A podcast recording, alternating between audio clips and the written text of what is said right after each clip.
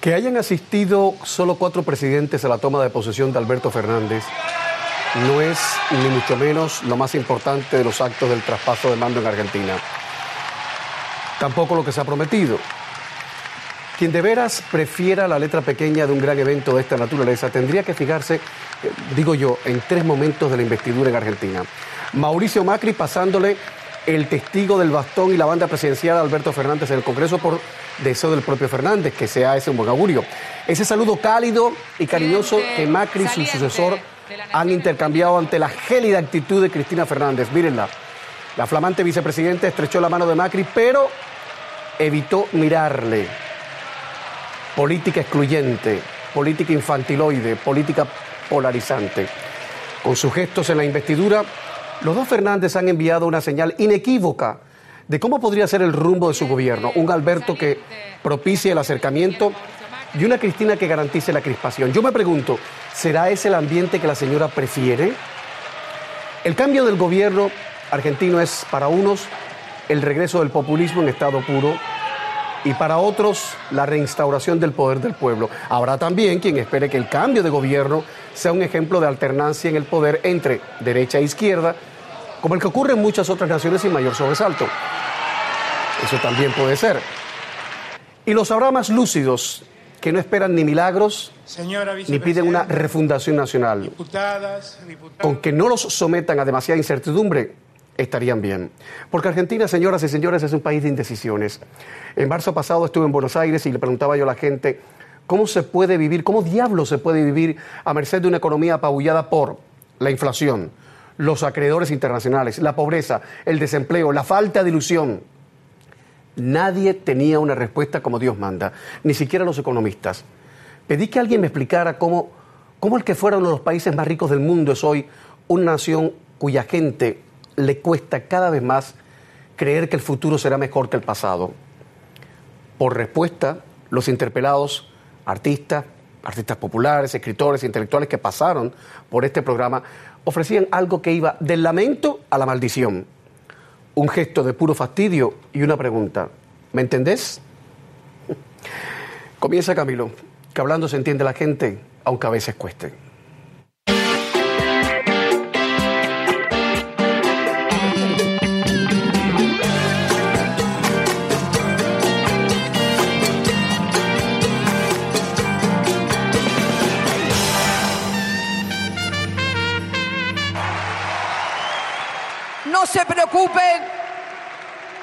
No se preocupe, presidente, por las tapas de un diario.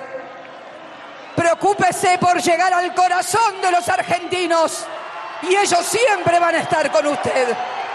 Nunca lo olvide, nunca lo olvide. Bueno, aquí lo tiene la vicepresidenta diciéndole al presidente cómo hay que cortar el bacalao.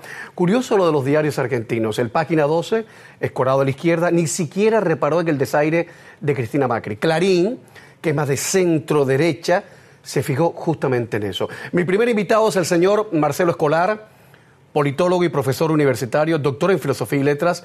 Señor Escolar, bienvenido a CNN. ¿Qué tal? Bienvenido. ¿Cómo estás? Sí, ¿qué tal? Buenas noches. Don Marcelo, en la portadilla, en la portadilla del programa entresacaba yo la calidez de Alberto y la acritud de Cristina ante Macri. ¿Cuál otro momento entresacaría usted de la investidura de este martes? Momento memorable para usted, significativo, simbólico. Yo creo que el, más que un momento es toda la, todo el discurso del presidente Fernández. Es llamativo como la totalidad del discurso no estuvo signado por un conjunto de propuestas generales, sino que fundamentalmente, además de un llamado muy, muy claro a la unidad de todos los argentinos, planteó un conjunto de políticas públicas en detalle, algo que no es habitual de un discurso de investidura. A mí me sigue chocando, don Marcelo, el desplante de Cristina Macri. En esa invocación que ha hecho a la unidad nacional el presidente Alberto Fernández, cómo conjugamos, cómo colocamos, cómo encajamos ese desplante, ese desaire que ha hecho Cristina, que por cierto hace minutos acaba de prometer que ahora lo va a hacer mucho mejor, pero con tal actitud no sabemos qué pensar. ¿A usted le ha chocado eso o le parece que es más de lo mismo? Mire, a mí hay muchas actitudes que me chocan y me han chocado de distintos dirigentes políticos argentinos. Eh, desaires y exabruptos ha tenido el presidente Mauricio Macri, los ha tenido también probablemente la expresidenta y actual vicepresidenta Cristina Fernández de Kirchner, y me parece que Cristina Fernández de Kirchner tiene un problema personal con Macri eh, vinculado probablemente a la situación de su hija, algo que en el caso del presidente Alberto Fernández no existe. Por lo tanto, indudablemente hubo un componente personal y ella se limitó a hacer lo que mínimamente el protocolo planteaba. No me parece que sea algo importante. ¿A usted no le parece que es importante? Vale. ¿Qué poder tendrá Cristina Kirchner? ¿Esa sí es una pregunta importante o no? Esa es una pregunta importante, pero no es una pregunta que se puede resolver eh, con especulaciones. El poder que va a tener es el poder que demostraron en el discurso conjunto frente a la Plaza de Mayo. Eh, haciendo una interpretación, por supuesto, el discurso de Cristina fue un discurso político orientado a posicionar política e ideológicamente el perfil del nuevo gobierno y el discurso del presidente Fernández. Fue un discurso de un estadista que estaba sosteniendo la necesidad de la unidad del país, de las dificultades que se van a presentar y que ya existen, tratando fundamentalmente de plantear las necesidades de un cambio político profundo, pero que se sostengan no en la crítica acérrima del pasado, sino en la necesidad de una propuesta de futuro.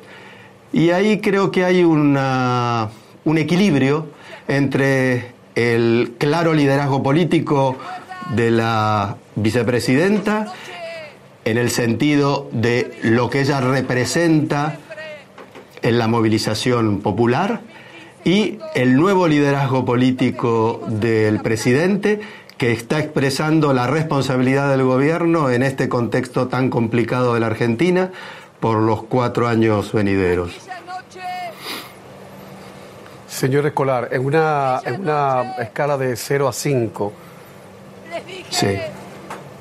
¿cuán, ¿cuán crispada está la sociedad argentina, cuán polarizada está la sociedad argentina en una escala de 0 a 5 en su opinión? Mire, para las personas de mi generación, que hemos eh, vivido distintos golpes militares, distintas situaciones de crisis en Argentina, creo que la crispación proviene de la construcción de una grieta donde los que habíamos logrado estar juntos nuevamente a lo largo de la transición democrática, me refiero a los viejos antiperonistas y peronistas, fueron, digamos, forzados a ubicarse de ambos lados de la grieta, del antiperonismo y del peronismo, lo cual vuelve en alguna medida inviable a la política argentina, cuando esto había sido resuelto entre el abrazo de, Balbín y Perón, antes del tercer gobierno de Perón, y se había constituido en un capital político de la clase política argentina y en general de la ciudadanía argentina durante los últimos 30 años y se rompió, creo yo, profundamente cuando comienza la grieta durante el último periodo de Cristina Kirchner, pero fundamentalmente cuando se transforma en una herramienta de construcción política y de estigmatización del peronismo por parte del gobierno saliente. Permítame repreguntar respecto a eso. ¿La izquierda no ha tenido responsabilidad alguna en la conformación de esa grieta? ¿Ha sido solo la derecha, en su opinión? Mire, nosotros hemos hecho eh, una medición muy interesante antes de la elección del 2015. Yo trabajo en opinión pública. Eh, en esa medición, junto con un colega que es profesor de la Universidad de Maryland, el doctor Ernesto Calvo, eh, nosotros indagábamos sobre dos cuestiones distintas. Por un lado, le preguntábamos al respondente sobre cuál era aproximadamente su posición ideológica en el espectro derecho-izquierda.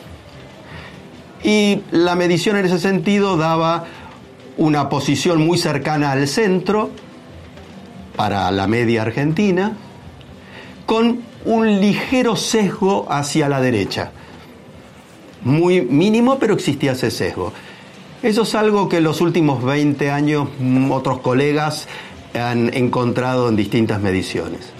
Lo sorprendente no era eso, sino que en otra pregunta posterior, donde le pedíamos que ubique a los que se encontraban en la centroizquierda, eh, cómo consideraban a los de centro derecha, en este caso personificados la centro derecha en el macrismo y la centro izquierda en el kirchnerismo, los de la centro izquierda, como le decía, ubicaban al macrismo claramente en la derecha, no en la extrema derecha, en la derecha o en la centro derecha.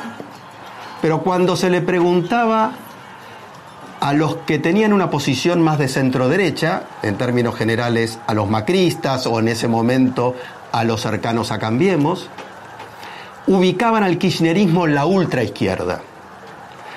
Obviamente que había una mediación, si me permite la redundancia mediática, en la representación del otro. No hay duda de que la grieta se construye de ambos lados, pero se construyó de manera explícita, consolidando la imagen del otro de una manera totalmente negativa y reconstruyendo al peronismo, demonizándolo como el culpable de todos los problemas de Argentina durante los últimos cuatro años del gobierno que acaba de terminar. Profesor Escolar, permítame poner publicidad y a la vuelta quisiera preguntarle sobre el Poder Judicial que suele, suele ser tan veleidoso, tan veleidoso en su país, y preguntarle directamente qué va a pasar con los juicios que enfrenta Cristina. ¿Qué va a pasar a partir de ahora? Tres, cuatro cinco minutos de publicidad y estamos de vuelta enseguida.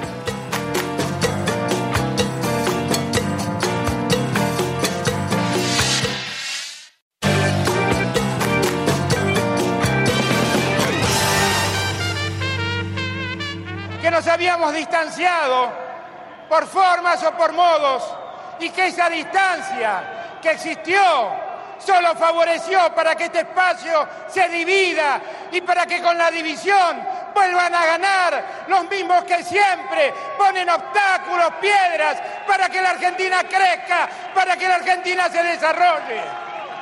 Son los mismos que periódicamente aparecen en escena para endeudarnos, para privilegiar a sus amigos, para postergar a los que trabajan para dejar con hambre a las familias.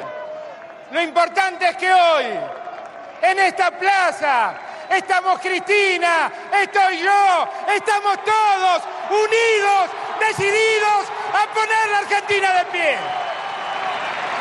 Cuatro años escuchamos decir que nosotros no volvíamos más, pero esta noche volvimos y vamos a ser mujeres mejores.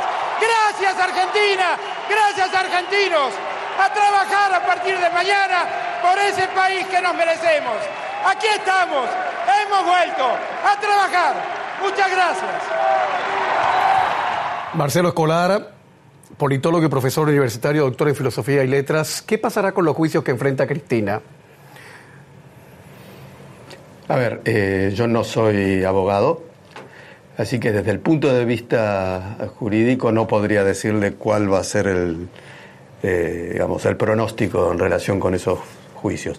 Sí me imagino que gran parte de mm, la utilización mediática de los juicios se va a ver realmente mitigada eh, la justicia va a seguir su camino con mucha menos presión, creo, tanto de la opinión pública como de los medios y probablemente eh, también en el sentido de la presión directa o indirecta que ha tenido durante el gobierno anterior. En ese sentido me parece que probablemente la justicia trabaje mucho más holgada, si se me permite eh, la metáfora, y el resultado va a estar eh, vinculado directamente a las pruebas que haga, que existan, perdón, como para poder eh, corroborar y demostrar los ilícitos que supuestamente se le asignan. No creo que haya ninguna otra novedad al respecto. Lo fundamental va a ser el cambio del contexto, no necesariamente como en algunos casos se está planteando, eh, que los jueces cambien o que el juicio sea anulado o cosas por el estilo. Simplemente va a haber mucha menos presión política negativa para que el resultado de esos juicios sea en un determinado sentido y ese sentido sea justamente, eh, digamos, eh, lograr un veredicto de culpabilidad sobre la actual vicepresidenta. Entonces, ¿cree usted que no hay peligro alguno, no hay amenaza de que Cristina quiera reacomodar la justicia a su modo? ¿No hay peligro de eso? No creo que tenga condiciones para hacerlo, ni creo que lo haga y creo que en ese sentido el actual presidente fue bastante claro la crítica del presidente fue fundamentalmente a el tipo de operación política y mediática que se ejerce sobre la justicia y el tipo de jueces que se avienen a aceptar este tipo de presiones conjuntamente con la participación de los servicios de seguridad que han sido eh, justamente intervenidos, con derecho a participar de las acciones judiciales. Sea, ¿qué quiero decir? Los espías participan del proceso judicial colaborando con los jueces y por supuesto eso genera una situación a posteriori entre jueces y espías que es sumamente eh, cuestionable. Sobre ese accionar general de la justicia que es sumamente eh, pernicioso para la justicia en Argentina es que el presidente ha hecho un planteo central, tanto en su discurso de investidura como en el discurso en, la reunión popular que había en la Plaza de Mayo.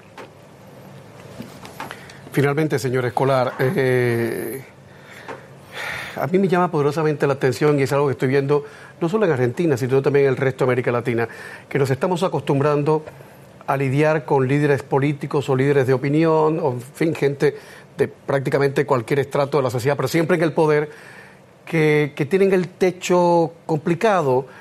Eh, mi pregunta es, a los votantes peronistas, los votantes peronistas no han parado mientes en, las acusaciones que pesan sobre la señora Cristina Fernández, aunque creamos todos en la presunción de inocencia, que para mí es algo sagrado, ¿No han tenido en cuenta eso y han votado por ella?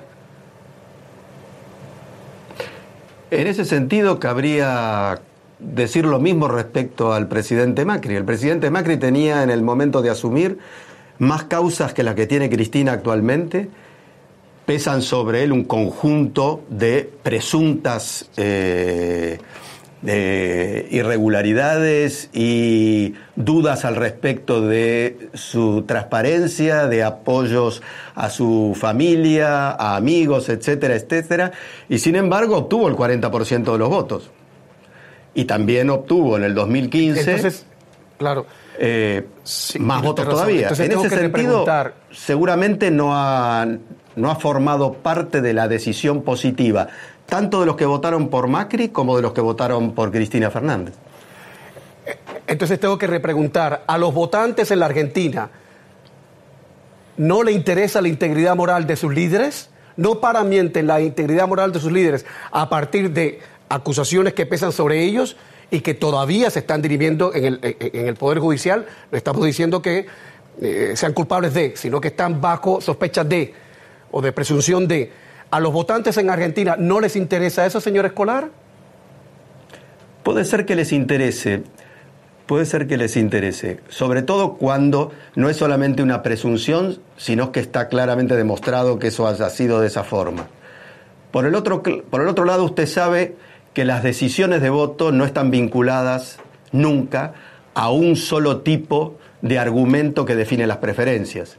Las preferencias de los votantes incluyen un conjunto de variables y creo que las variables económicas en, digamos, todo su espectro y las variables sociales también en todo su espectro, expresadas en la crisis de Argentina, son las que han, eh, digamos, desbalanceado eh, el peso de las opiniones en el sentido favorable a la fórmula Fernández-Fernández y aquellas cuestiones que tienen que ver con las presunciones respecto a la moralidad o no de la mm, doctora Cristina, de Cristina Fernández, evidentemente no han sido las principales. En el sentido contrario, aquellos que se han sentido beneficiados durante el gobierno de Macri no han tenido en cuenta las mismas presunciones que pesan sobre él, porque eh, ya sea porque la reacción frente a la posibilidad de que ganara los Fernández o porque las ventajas que han obtenido han sido mayores en su decisión de voto que sus eh, convicciones morales. Sí, un poquito lo que pasa en los Estados Unidos. La economía va muy reguete bien y al votante trompista no le interesa la integridad moral del presidente Trump o la desintegridad moral del presidente Trump, porque la economía va bien y sus bolsillos se llenan. Bueno, así nos van las cosas, porque nos vamos a quejar? Así está el mundo. Muchas gracias, señor Escolar.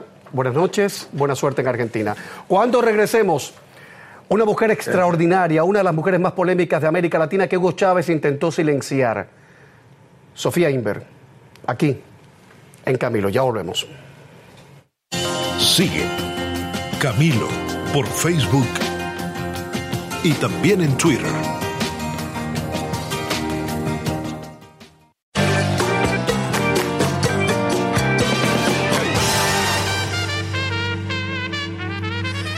Tres años de conversaciones con una persona como la creadora del Museo de Arte Contemporáneo de Caracas, Sofía Inverdán, para muchos si uno sabe aprovecharlo. A Diego Arroyo, periodista y escritor venezolano, le ha servido para escribir un libro que algunos llaman novela y que él prefiere llamarle una especie de, de memorias de doña Sofía eh, Inver, la señora Inver. Diego, bienvenido, ¿cómo estás? Bien, muchas gracias, un placer. Tengo entendido que apenas ustedes se conocían cuando empezaron a fraguar este libro. Tú has dicho que fueron tres años que parecían tres siglos. Sí, tres siglos y tres milenios, ¿no?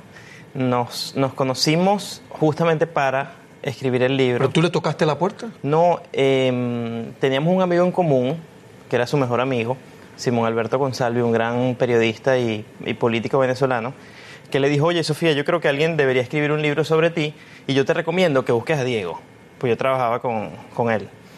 Entonces ellos, ellos me llamaron, la familia de Sofía, y yo le dije que no. Inicialmente dijiste que no, ¿por qué? Porque estaba haciendo como otras cosas y sabes que Sofía tiene una fama de muy de ser una persona muy dominante. Bueno, me dicen que era muy soberbio, muy intransigente, que incluso hay un libro del 94 que se llama Sofía la, la intransigente. Yo la intransigente, que era una columna que ella tenía en el diario El Nacional, ¿no? Entonces, eh, su hija Adriana me dijo, oye, a pesar de que has dicho que no, mi mamá quiere que vengas a la casa para que la conozcas y tal, porque con Salvi le hablaba mucho de ti. Entonces, cuando yo llego, la sorpresa, y lo cuento mucho, es que ella me mira y me dice, ¿por qué no quieres hacer ese trabajo para mí? Esto es un capo, ¿no? y, en ese momento eh, eh, ella rompió el hielo, pues digamos, con esa pregunta y esas dos horas de conversación fueron tan fascinantes que yo dije, yo tengo que hacer esto. Hay que decir que Diego Arroyo llega a casa de doña Sofía Inver precedido del reconocimiento público de otros siete libros eh, biográficos que ha hecho, porque este hombre se ha de alguna manera dedicado a, figonear, en el mejor sentido de la palabra, en las vidas de otra gente y escribe sobre eso. Ahora, creo yo que tiene que haber sido una mujer extraordinaria, eh, Sofía. Se la recuerda como una de las mujeres más polémicas de América Latina en el siglo XX. Sí. Dos canales de televisión emitían simultáneamente sus programas de entrevistas. Eh, imagínense ustedes. Ahora, ¿cómo era Sofía Inver puertas adentro? Porque lo que veo en la foto es una abuelita muy, muy suave, pero dicen que era una mujer de armas tomar. Sí, una, puedes decir que es una mujer o una tormenta, ¿no? Yo, eh, sinceramente, yo no conozco, no he conocido ninguna persona tan compleja interiormente. Y yo creo que esa fue la sorpresa un poco del libro y del trabajo que hicimos juntos, que la gente tenía la idea de que Sofía era como una máscara pública, ¿no? Veía justamente su trabajo en la televisión o su trabajo como gerente cultural y, y, lo que yo descubrí es que era una mujer con una riqueza interior, con una vida interior excepcional, muy rara. A ver, ayúdame a hacer un retrato. Estamos hablando de una de las grandes promotoras culturales de América Latina. Así es. Una mujer insustituible eh, en el mundo del arte contemporáneo y, y de la cultura popular. Sí, sí. Cultísima era. Cultísima era. Tenía mala uva, mal carácter. No, era una mujer eh, exigente en un grado anómalo. Bueno, bueno, bueno. Y- y eso, eh, no, aspiraba- Eso puede ser un eufemismo para decir una persona muy complicada, ¿no? eh, muy exigente. Muy y- exigente. Y, y- y- y así como le exigía a los demás, se exigía a ella misma. Y como se exigía tanto, de verdad que no. Por ejemplo, nosotros estuvimos conversando dos años y medio. Y yo en el transcurso de esos dos años y medio nunca le llevé nada, de- o sea, de- nunca escribí nada, ¿no? Estaba todavía entrevistándole, conversando. Y un día me dijo, tú sabes que eh, yo conozco a pocos periodistas tan lentos en dar algún resultado. Era una cosa como, como para desalentarte, ¿no? De pronto tú decías, bueno, sigo o no sigo. Yo lo que hice fue que me eché a reír. ¿Cómo hacían? ¿Grababan? Yo comencé grabando, pero después ya de- desistí, no seguí grabando. Y lo que hacía era que llevaba apuntes, ¿no? Eh, ¿Pero había un café por el medio, un aguardiente? no, no, no. Nada. Comenzamos con café y terminamos con whisky. Y entonces cuando, cuando falleció en su casa en la mañana, uno de sus mejores amigos, Miguel Becerra, me dice, Diego, tú sabes que Sofía contó las botellas de whisky que tú te tomaste aquí. Digo, Miguel, no puede ser. Bueno, ¿Cuántas claro eran? 36. 36 en tres años. Bueno, una al mes tampoco. No, no, está bien, está bien, un chupito, un chupito. Sí, sí, sí. Eh, si el libro es bueno, yo creo que hay una frase en la contraportada que es el mejor premio que este hombre, que este periodista puede eh, recibir por este libro, la Sofía, la, la señora Inver. Textual. Dice Sofía Inver, estoy horrorizada. Estas páginas se parecen demasiado a mí. Soy yo y estoy harta de mí. Sí, sí, sí. De verdad que eso fue un gran Ahora, momento. ella no hablaba de sí mismo, de sí misma casi nunca. ¿Cómo tú lograste No, oye, romper ese no, hielo? Claro que sí, hablaba muchísimo. Pero tienes razón de que no hablaba de su vida personal. No, No le gustaba la anécdota barata. Eh, y eso te revela mucho de, de qu- quién era ella, ¿no? Una mujer además que tuvo grandes sufrimientos. Un divorcio muy, muy sonado con su primer esposo, Guillermo Meneses, un gran escritor. Este, luego, bueno, su manera de ser que era muy polémica por donde pasaba. Cuando Sofía llegaba no pasaba de- eh, inadvertida, ¿no? eh, decisiones eh, controversiales. Una periodista que estaba, estuvo durante 30 años eh, haciendo el programa de opinión en las mañanas de entrevistas en Venezuela, más famosos, y una mujer que hacía que la gente se molestara y de pronto se parara y se fuera del estudio. Igual la adoraban también. Sí, tú sabes que ella decía que ella sabía que ella era muy amada por mucha gente, muy odiada por otros, pero respetada por la mayoría. Y, y que cuando ella sentía de pronto que había mucha gente queriéndola, eso significaba que no estaba haciendo muy bien las cosas, ¿no? Eh, era un poco el juego de cómo ella se salía del, de, Me del hubiera encantado ¿no? conocerla y tenerla. Hubieras disfrutado muchísimo. Voy a decir algo que tal vez moleste a más de uno Sí. o tal vez a más de uno le agrade. Eh, eh, en Miami convivimos perfectamente los cubanos y los venezolanos. Sí. Pero perfectamente, porque además somos muy parecidos. Pero yo siempre tenía el recelo de cuando los, los venezolanos me decían, bueno, porque Festival de Teatro de Caracas, no, porque el suplemento cultural del Nacional, yo decía, caramba, ¿hasta dónde llegan estos venezolanos? Son más egóticos que los cubanos, que es mucho decir, ¿eh? Pero un buen día me puse a ver en, en- en- en- los archivos de internet, en YouTube, clips que hay del programa que esta mujer hacía. Imagínense en la televisión matutina. Sea, piensen en lo que en estos momentos sale en la televisión matutina de todo el mundo mundial, incluidos los Estados Unidos, que son programas esperpénticos, de gente diciendo barbaridades y tonterías. Y que de pronto esta mujer aparecía entrevistando escritores o artistas con mucho swing, sin pedantería, pero con mucho sentido del espectáculo y además recomendando libros. Yo decía, caramba, esa Venezuela existió. No, no me la están vendiendo los venezolanos de balde. Existió y me da mucha tristeza que esa, eh, que, que esa Venezuela la hayan destruido, hecho pedazos los chavistas. Voy a poner publicidad. Pero antes debo decir que el Museo de Arte Contemporáneo de Caracas llevó el nombre de Sofía Inver desde 1990 hasta el 2001. Así es. Hasta el 2001, un, un mal día en, en que Hugo Chávez... Hasta el 2006. aparece- 2006. La votaron en 2001. La, la votaron en el 2001, y que Chávez en además, le- televisión además le quitaron el nombre. le- sí. la destituyó y le quitó el nombre Sí. de eh, Sofía Inver. ¿Por qué Chávez le tenía tanta inquina a Sofía Inver? ¿Es que Chávez nunca pudo encajar la belleza y la inteligencia ajena? Estamos de vuelta enseguida.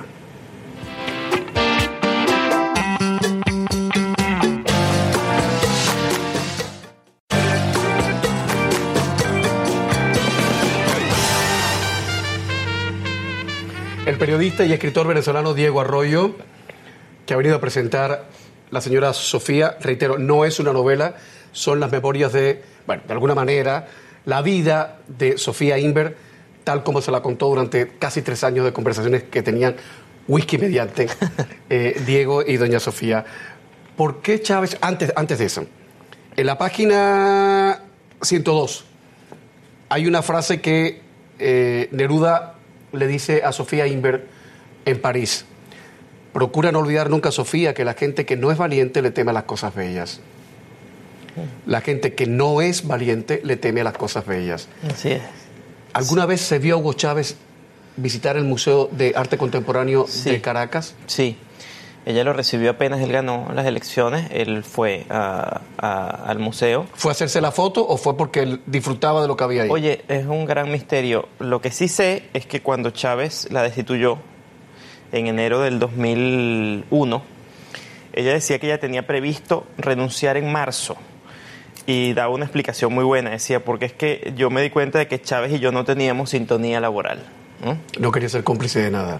Y que está bien que la hayan, finalmente fue un triunfo político, digamos así, ¿no? Que le dio la vida, el destino, porque Sofía no tenía nada que hacer con la revolución bolivariana. Esa es la verdad. Ella me recuerda mucho a Dulce María Lognás, la gran poetisa Sí, cubana claro. que siempre se mantuvo a la sombra de, al margen de, en silencio, en ese silencio que uno dice, Sí.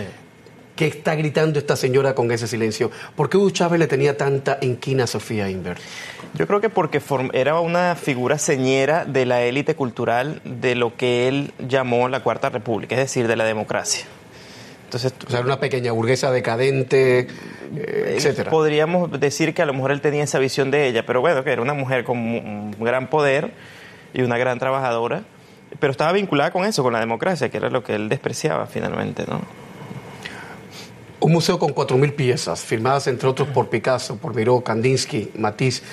¿En qué situación se encuentra hoy el Museo de Arte Contemporáneo de Caracas? Mira, la última vez que Sofía lo visitó, lo visitamos juntos en el 2015. Y cuando salimos, yo le dije, bueno, ¿qué sentiste? Cuando nos montamos en el carro, le dije, ¿qué sentiste? Porque ya tenía mucho tiempo que no iba. Y me dijo, nada. Yo le digo, Sofía, ¿cómo que nada? No, nostalgia, me dijo, yo no conozco esa palabra. La palabra nostalgia. Eh, pero eso ya no es un museo, sino un cadáver. Yo le dije, ¿por qué dices eso? Me dijo, bueno, porque es verdad, las obras están allí. Parece que están bien conservadas. Había gente que se mantenía con mucho talento trabajando. Eh, pero que es un museo sin gente. El museo está para que lo visite la gente, ¿no? Entonces los planes culturales, que no hay, no hay planes culturales que promuevan precisamente la visita y, el resguardo y, cuidar ese patrimonio que es de todos los venezolanos. Es decir, eso es una cosa que hizo Sofía con su equipo durante muchísimo tiempo precisamente para que los venezolanos pudieran disfrutar. Y fue un orgullo para, para nosotros durante muchísimo tiempo ese museo. Y la labor de Sofía. Pero ahora entonces, ¿qué sentido tiene cuando el gobierno no le da el dinero que necesitan las instituciones culturales? Bueno, primero para que sean independientes. Como debe ser. Como debe ser y para que hagan el trabajo. Entonces, bueno, se ponen en vez de hacer proselitismo político. Digo, ya que estamos hablando como locos, como dice la tía abuela Coloy, eh, el Teatro Carreño, ¿qué ha pasado? El, El Teresa Carreño. Teresa Allí Carreño. está, parece que sin aire acondicionado, imagínate. No. Sí, y un teatro que también es un, es un orgullo todavía porque está el Teatro Teresa Carreño para los venezolanos, para los caraqueños. Pero es que el país está completamente detenido en una situación que Sí, es tan sí, difícil, sí. ¿no? Eh, pero dime una cosa, a- a- a- algún- tú, tú tienes ahora 34 Cuatro. años. ¿Alguna vez tú recuerdas o has visto algunos archivos en hemeroteca o tal a Hugo Chávez? Por Maduro, ni pregunto. Por Diosdado Cabello, muchísimo menos. ¿Alguna vez recuerdas tú a Hugo Chávez en el aeropuerto, en la loza del aeropuerto, esperando, recibiendo, digamos, a un, bailarín importante de Venezuela, un escritor importante de Venezuela, un pintor importante de Venezuela que llegase de una gira triunfal? ¿Alguna vez recuerdas tú a Hugo Chávez haciendo eso?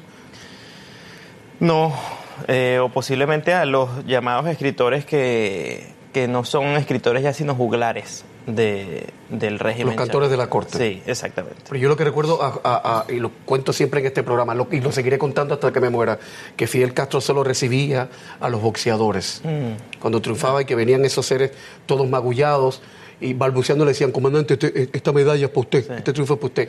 Pero nunca recuerdo haber visto a, Fidel Castro a pie de losa en un aeropuerto esperando a un intelectual o a un gran escritor cubano después de, una gira triunfal por, por medio mundo. Sí, lo, bueno que sí hay que resaltar es que de todas maneras existen, ¿no?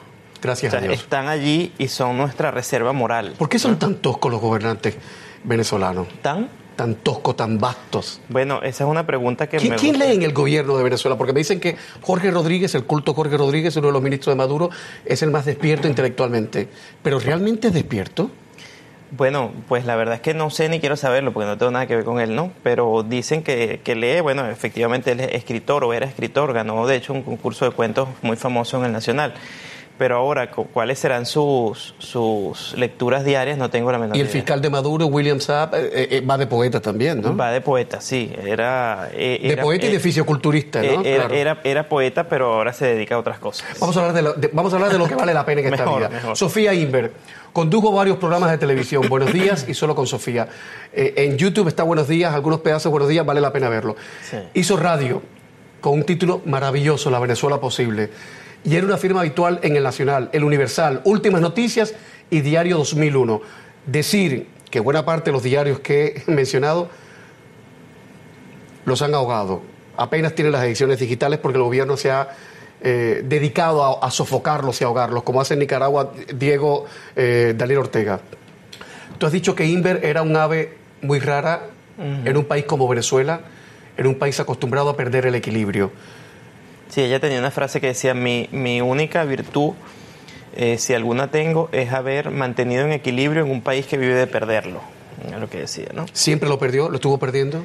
Bueno, ella decía sí, ¿no? Venezuela se ha movido mucho, e, Y Sofía era de verdad como un roble, eso sí es cierto, ¿no? Y en situaciones muy difíciles como la muerte de su segundo esposo, Carlos Rangel, que se suicidó en el año 88. Sí, horrible, ¿no? Sofía fue a trabajar al día siguiente, ¿no? Eh, a la televisión y eso le llamó la atención a mucha gente que dijo, caramba, o sea, comenzó, como te digo yo, otra leyenda. Y no era una pose, ella necesitaba... No, no, no, no, era una pose para nada, era, era, ella después lo explicaba diciendo que es que si ella no hubiera ido ese lunes a trabajar, ella se hubiese sentenciado a una invalidez y a una detención de la que nunca se hubiese recuperado. Entonces ella estaba allí y abrió el programa, dio las gracias por, la, por, por, el apoyo ofrecido y dijo, nuestro invitado de hoy que era el, eh, Luis Herrera Campins, un expresidente venezolano. Y arrancó el programa. Y arrancó el programa.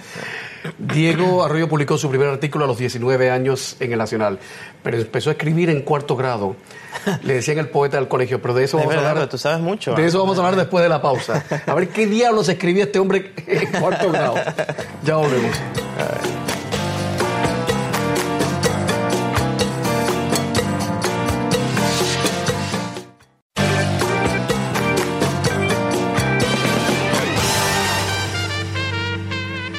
Diego Arroya, ¿qué edad te decían el poeta del colegio? ¿Qué, edad tenías tú cuando eso? Eh, siete sería, ocho. ¿Y qué escribías tú a esa edad?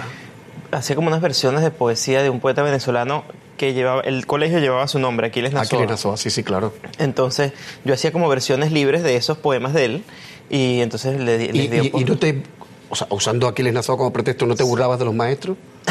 Porque sería ideal. Sí, no, no, no, te, te lo juro que no. en 2017, Diego Arroyo dijo, a mí no me va a echar nadie de Venezuela. ¿Qué ha pasado dos años después? Sí, yo lo dije como eh, lo que quería decir la frase es que si yo llego a irme de, mi país, no quiero hacerlo porque siento que estoy que tengo que huir, sino por una decisión de vida. O sea, quiero buscar eh, nuevos desarrollos, tengo algún trabajo fuera. Pero esa cosa de sentir que estoy huyendo me, me angustiaba mucho, ¿no? A eso me refería. ¿Podrías regresar ahora?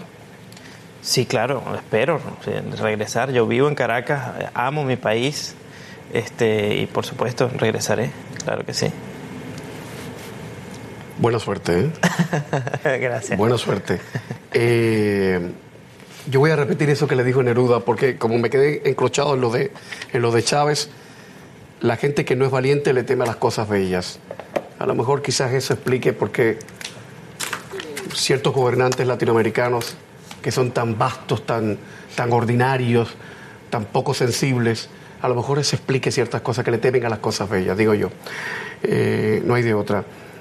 La señora Inver ha tenido su versión en teatro. Así es. ¿Cuál es la próxima presentación? la próxima presentación la tenemos este jueves en Nueva York, en el Teatro del Repertorio Español en Manhattan. Eh, y luego tenemos una función el 14 de diciembre en Orlando, de, eh, White House, Orlando. Y es un grandísimo logro para nosotros después de dos temporadas en, en, Miami, que vayamos a Nueva York y Diego Arroyo, éxito en Caracas. Ha sido un placer. El placer Que regreses y encuentres toda tu gente bien y todo bien. Amén. Gracias. Buenas noches. Gracias. Buenas noches para ustedes también.